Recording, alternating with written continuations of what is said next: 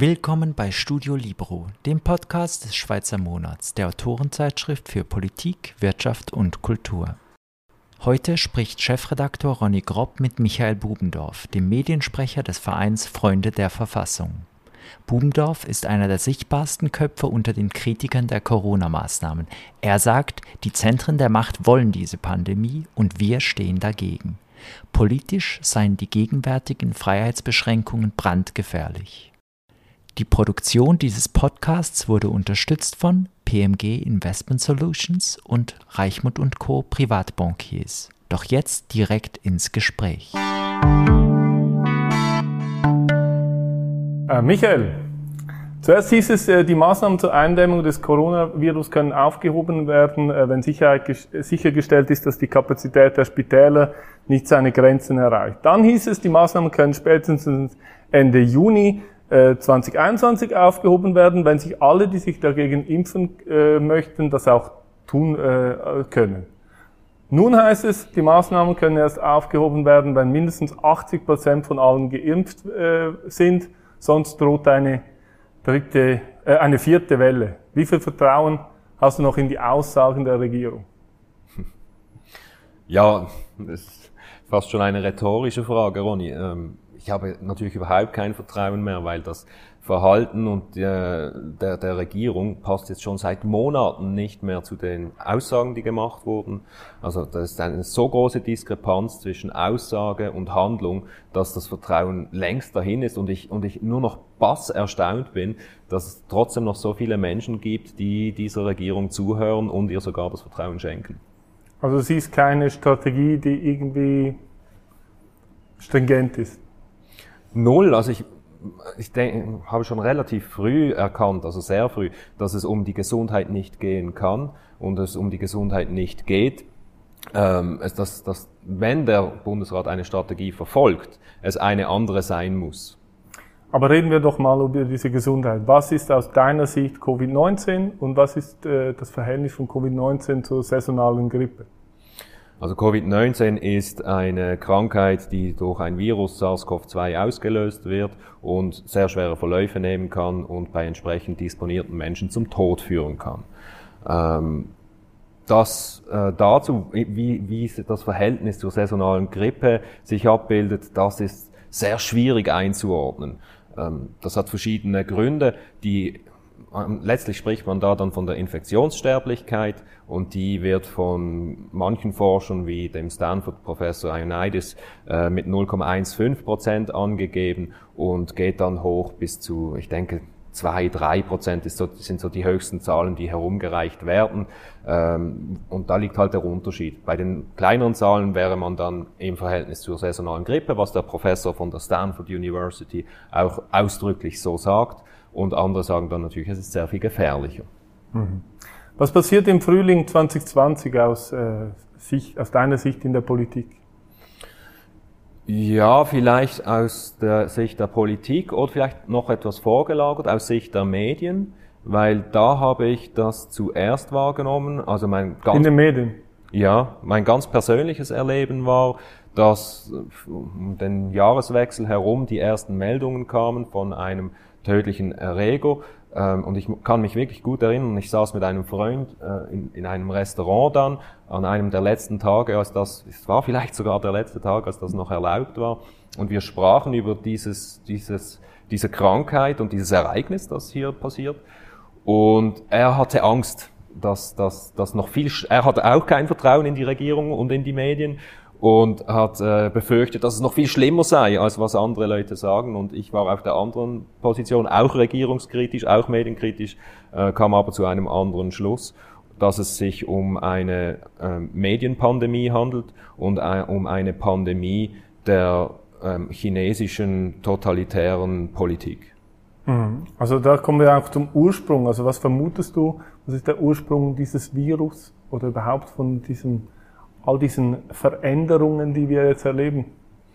Ja, der, also du meinst jetzt der Ursprung wirklich des Virus oder des das Ereignisses? Das Virus, ja. Das Virus, ja, darüber, die, ich habe dann auch viel gelesen, ja, das ist ein, ein Kampfstoff, der aus den, aus den Labors entwichen ist. Und ich habe dann immer gleich gesagt, also wenn das ein Kampfstoff ist, dann ist es der lächerlichste Kampfstoff, der jemals entwickelt wurde, weil man möchte ja bei einem Kampfstoff vor allem die, ähm, die Wehrkraft eines Landes schwächen. Und das tut jetzt ein Virus, der vor allem sehr kranke und sehr alte Menschen trifft, nun wirklich nicht. Also die Labortheorie für mich eigentlich nicht besonders interessant.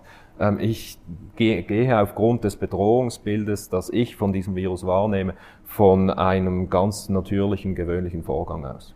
Aber so wie die Politik äh, reagiert hat, trifft es natürlich dann vor allem die Wirtschaft, die Weltwirtschaft in den verschiedensten Ländern, je nachdem unterschiedlich, wie stark die Einschränkungen sind.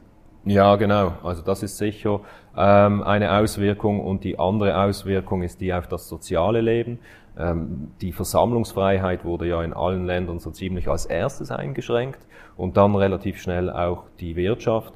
Und daher werden hier zwei, zwei soziale Bereiche des Menschen getroffen, die natürlich von großer Wichtigkeit sind. Die Wirtschaft und, und das soziale Zusammenleben. Und dann als drittes sehr, sehr schnell wurde die Geistesfreiheit eingeschränkt. Also vor allem in den Medien werden ja äh, die Maßnahmenkritiker auch immer äh, stark beschuldigt und sagen, ja, man hat ja, was hättet, was hättet ihr denn gemacht? Man konnte ja nicht keine Maßnahmen treffen. Was hättest du gemacht anstelle von Alain Berset oder anstelle des BAG? Also gesundheitspolitisch hätte, wäre es richtig gewesen, nichts zu tun. Und gar nichts. Gar nichts, ja. Weil, weil die Gesundheit halt wirklich eine Privatsache ist und ich überzeugt bin, wirklich überzeugt bin, dass jeder Mensch als Individuum am besten in der Lage ist, sich selbst adäquat zu schützen. Aber wenn du jetzt einen äh, Husten hast und einen Keuchhusten und du, du kannst nicht mehr und du, du gehst vor ein Spital und du kommst nicht da rein, äh, weil Schlangen von kranken Leuten dort sind, wie, wie reagierst du dann?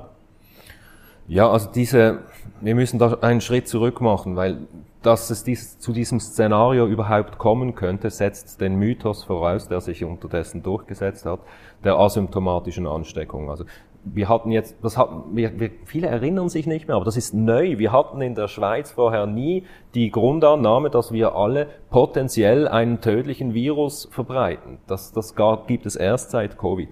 Also man muss jetzt schon mit dieser, und da gibt es, in, da, da wird in der Wissenschaft, wird da ganz lebendig über diese asymptomatische Ansteckung diskutiert. Gibt es sie? Wenn ja, wie relevant ist sie? Es gibt diese berühmte Wuhan-Studie, bei der äh, die Daten von 10 Millionen Menschen untersucht wurden und man keine asymptomatische Ansteckungen nachweisen konnte.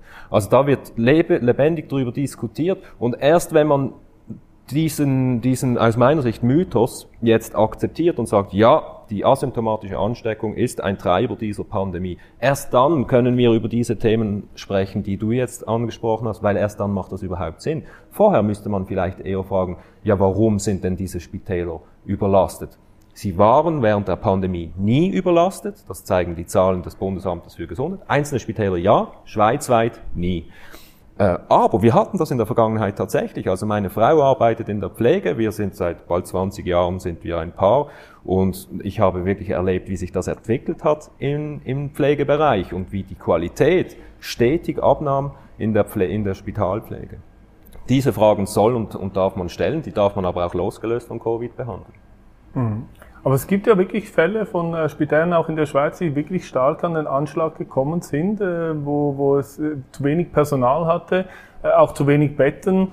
Und wenn du jetzt persönlich, kommen wir nochmal darauf zurück, wenn du persönlich mit Symptomen äh, vor einem Spital stehst und kommst nicht rein und du hustest dich sozusagen vor dem Spital zu Tode, das ist doch eine Schreckensvision, wie sie vielleicht passieren könnte. Also so wie ich sie aus den Medien gelesen habe, ist, ist genau das ja das, äh, das Szenario, das wir verhindern wollen, angeblich.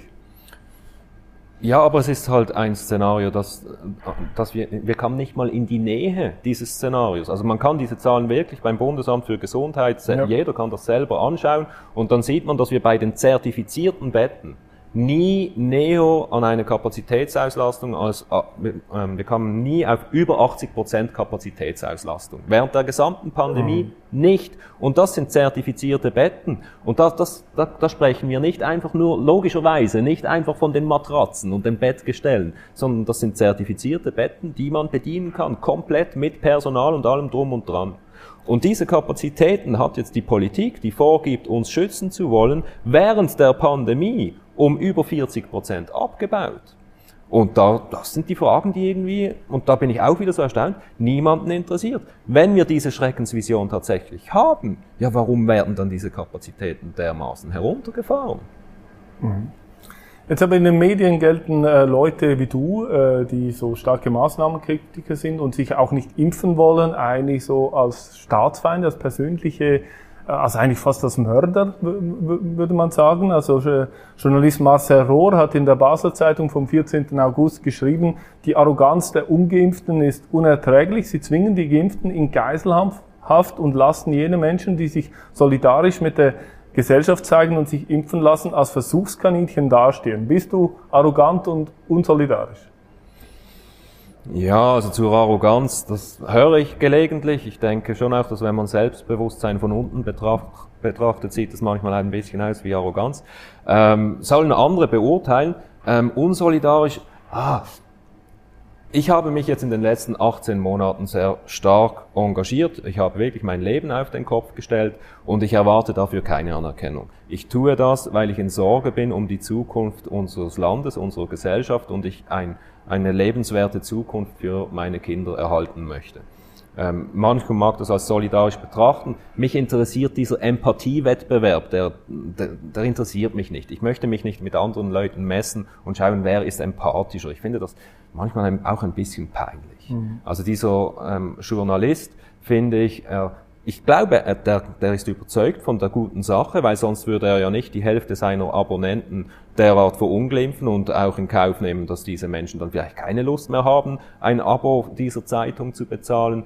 Ich, bin, ich glaube, er ist überzeugt von der Sache, aber ich finde es zutiefst unsolidarisch und zutiefst ähm, ähm, inhuman, auf diese Weise auf die Menschheit loszuschlagen. Mhm. Ja, als Journalist kann man eh nicht immer darauf schauen, was die Abonnenten wollen. Mhm. Aber es gibt auch andere, die das schreiben. Also Journalist Dennis von Burg schreibt in der Sonntagszeitung vom 15. August, mit der Rücksicht auf esoterische und ideologische Impfverweiger und rücksichtslose Trödler muss Schluss sein. Der Bundesrat und die Kantone müssen jetzt jeden erdenklichen Druck auf Impfverweiger machen. Das Tabu Impfzwang, sei er direkt oder auch nur indirekt, muss jetzt fallen. Weshalb bist du gegen Impfzwang? Ja, also ich, muss noch ganz kurz dazu sagen, also dieses Zitat, das du eben erwähnt hast, ich, ich bin auch hier wieder bass erstaunt, dass hier nicht ein riesiger Aufschrei durch die Schweiz ging, wenn ein Journalist an sehr prominenter Stelle fordert, es müsse jeder erdenkliche Druck ausgeübt werden. Also er sagt explizit jeder erdenkliche Druck und er schränkt das in keinster Weise ein. Also der höchste erdenkliche Druck den er ja sagt, müsse man jetzt bringen, ist das Maximum davon ist die Folter. Wenn man jemand, wenn man den Willen von einem Menschen brechen möchte, dann gelingt das eigentlich bei jedem Menschen mittels der Folter.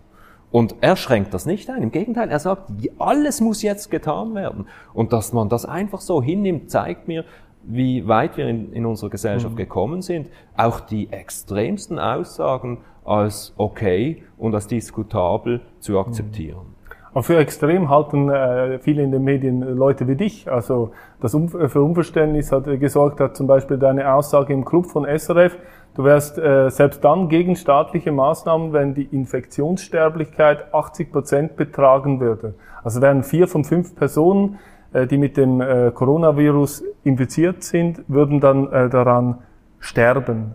Kannst du vielleicht nochmal erklären, was genau du mit dieser Aussage gemeint hast? Ja, zu, ich möchte vorausschicken, wenn ich Menschenleben retten könnte, indem ich meine Freiheit einschränke, dann würde ich das tun. Das habe ich auch auf unserer Homepage in aller Deutlichkeit so geschrieben. Was mir wichtig ist, dass wir endlich realisieren und anerkennen, was Zehntausende von Wissenschaftlern, Zehntausende von Wissenschaftlern weltweit bereits heute bestätigen, die Maßnahmen, die Zwangsmaßnahmen schaden mehr, als sie nützen. Das heißt, netto, wenn man den Zwang hineinbringt, dann kostet das netto Menschenleben. Die Menschen sterben, wenn man Zwang anwendet. Das heißt, diese Zwangsmaßnahmen sind immer falsch, egal wie schlimm ein Virus jetzt tatsächlich ist. Also wenn, wenn die Zwangsmaßnahmen mehr Menschenleben kosten, als sie retten bei einem Virus mit kleiner Infektionssterblichkeit oder tiefer Infektionssterblichkeit, dann ist es auch so, wenn die Infektionssterblichkeit steigt. Und deshalb sollte man sie nie anwenden. Die Freunde der Verfassung äh, sind äh, aus meiner Sicht überraschend stark, sehr groß, äh, sehr rasch groß und mächtig geworden. Kannst du sagen, wie das passiert ist? Äh, was auch noch interessant ist, sie sind ja auch von Anfang an eigentlich sofort von den Leitmedien bekämpft worden. Kannst du vielleicht auch nochmal ausführen, äh, wieso das, das aus deiner Sicht überhaupt passiert sind, ist, weil Freunde der Verfassung, also ich glaube, die meisten Leute in der Schweiz sind ja Freunde der Verfassung, oder, ja, ja, genau. oder nicht? Doch, ich denke auch. Ich denke, der Name ist auch wirklich äh, genial gewählt, weil auch unsere Feinde gezwungen sind, äh, oder unsere Feinde, unsere Gegner gezwungen sind, wenn sie über uns sprechen, die Worte Freund und Verfassung zu verwenden. Das, das treibt dann zuweilen interessante Blüten. Ähm, ja, wie ist es dazu gekommen? Wir haben uns kennengelernt an den ersten Demonstrationen. Ähm, das war ich persönlich. Gegen äh, die Maßnahmen? Genau, ja richtig, gegen die Covid-Maßnahmen. Mein, meine erste Demonstration überhaupt, äh, an der ich teilgenommen habe, ist, war am 25. April 2020. Ähm, das war die erste Demonstration gegen Covid. Das waren ein paar Dutzend Leute, wenn überhaupt, waren auf dem Bundesplatz in Bern, um da ihren Unmut kundzutun. Und da haben wir erste Kontakte geknüpft. Es sind da wirklich Menschen zusammengekommen, die allermeisten kannten sich untereinander nicht. Und dann haben wir Ende Juli, wenn ich, ja, Ende Juli, haben wir dann den Verein offiziell gegründet mit 24 Gründungsmitgliedern und sind Stand heute über 12.000. Aber, äh, aber nochmal, wieso haben euch die Medien so bekämpft? Ja, das, das ging tatsächlich früh los und, und ist auch interessant für mich zu erleben, wie wird das gemacht. Es wird zum Beispiel immer ein Bild verursacht, da hält ein zweifellos sehr sympathischer Mann äh, ein Schild hoch, auf dem steht, der Bundesrat hat mehr Leid verursacht als verhindert.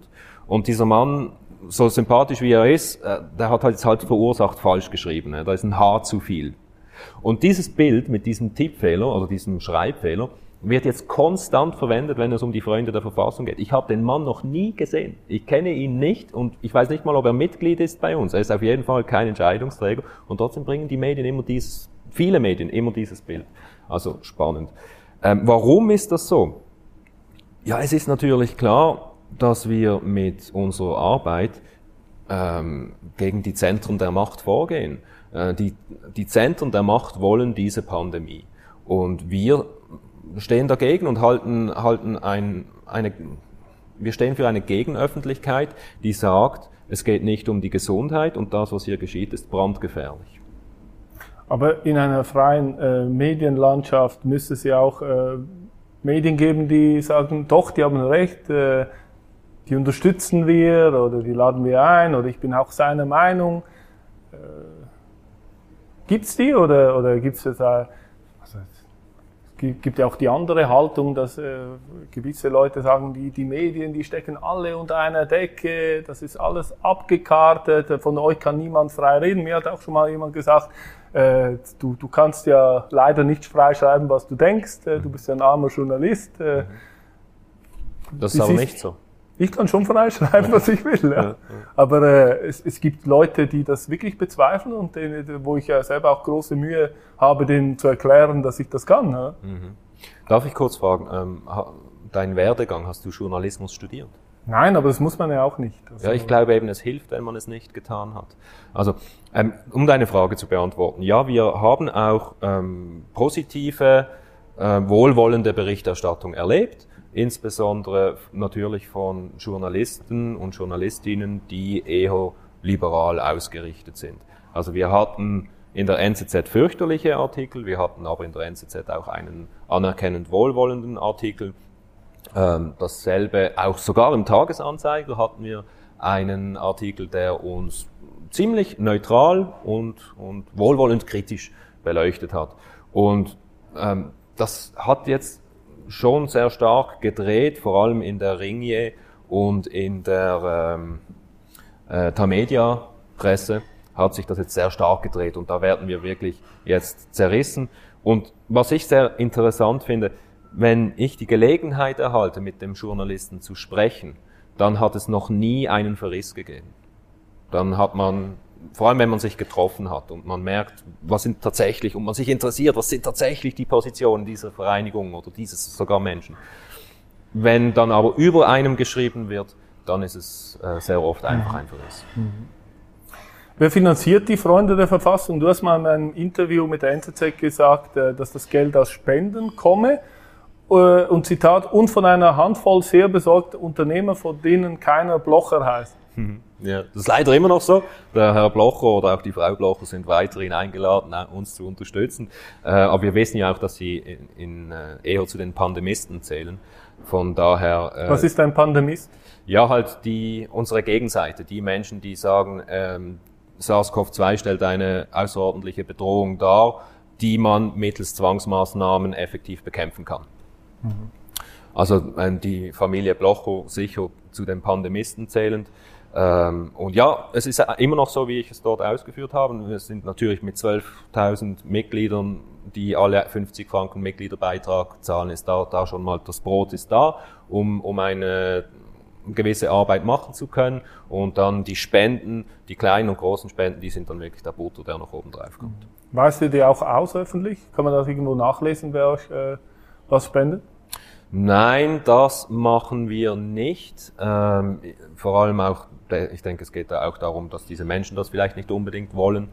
Ähm, aber ich finde es ein interessanter Anstoß. Vielleicht sprechen wir mal mit all diesen Menschen und fragen, was sie davon halten würden, wenn wir das machen würden. Ich persönlich hätte keine Angst. Das sind alles sehr sympathische Menschen, die in der Öffentlichkeit eigentlich nicht bekannt sind. Mhm. Äh, was äh, erstaunlich ist, dass halt einfach äh, die Freunde-Verfassung auch Referendumsfähigkeit erlangt hat und äh, dieses äh, Referendum 2 gegen die Erweiterung des Covid-19-Gesetzes habt ihr in wenigen Wochen 187.433 Unterschriften gesammelt. Äh, es hat ja auch nur 50.000 gebraucht. Äh, wie, wie ist das, kannst du mir sagen, wie ist das auch technisch möglich? Wie habt ihr das gemacht?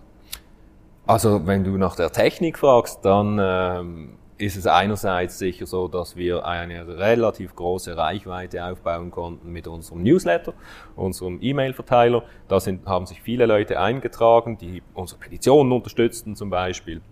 Also da erreichten wir zu zeitweilen fast 100.000 Leute. Unterdessen hat das wieder ein bisschen abgenommen. Es ähm, tragen sich auch immer wieder mal Leute aus.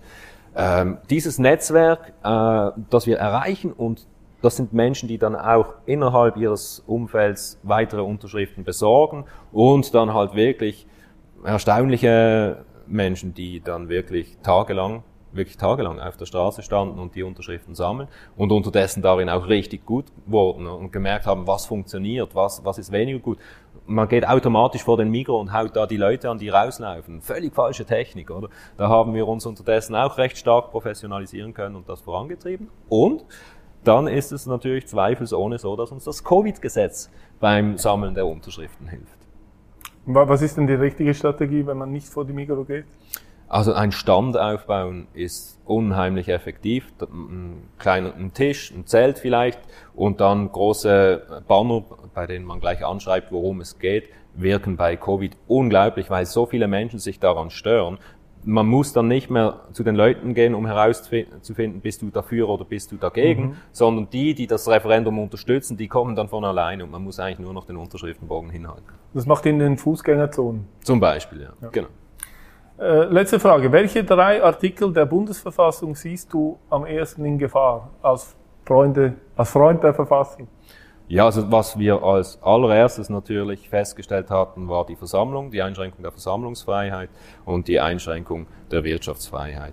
Und ähm, das ist für mich auch schon das Allerwichtigste, weil wenn man uns das, da, damit wurde uns das Soziale genommen und damit wurde uns die Möglichkeit, unser ähm, eigenes Einkommen zu bestreiten, genommen. Das sind die allerwichtigsten Themen und da müssen wir schauen, dass wir das schnellstmöglich wieder, wieder zurückkriegen. Versammlungsfreiheit ist natürlich, die Demonstrationen sind da betroffen, das ist schon klar, aber es ging ja viel weiter. Also es ging ja so weit, dass uns äh, Herr Berse vorschrieb, wie viele Menschen wir an, an, einem, äh, an einer privaten Weihnachtsfeier bei uns im Wohnzimmer einladen dürfen. Mhm.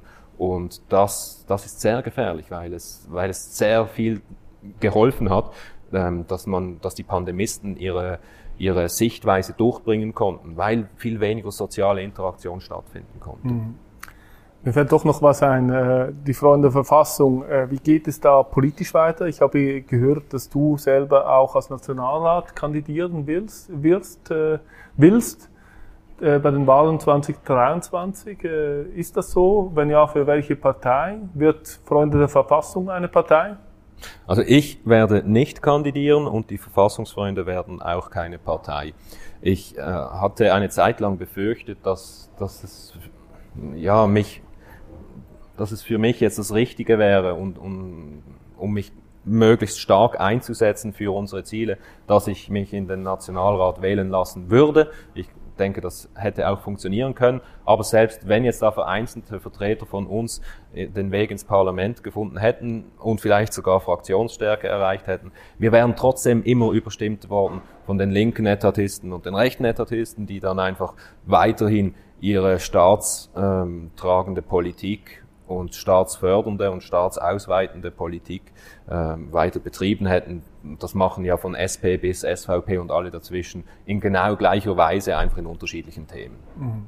Du verortest dich äh, selber politisch liberal. Ja, ich bin äh, wirklich ein Liberaler im, im, klassischen Sinne, wie er heute leider im Parlament nicht mehr vertreten ist. Schon seit langem nicht mehr. Mhm. Und stehst du am ehesten der FDP äh, nahe?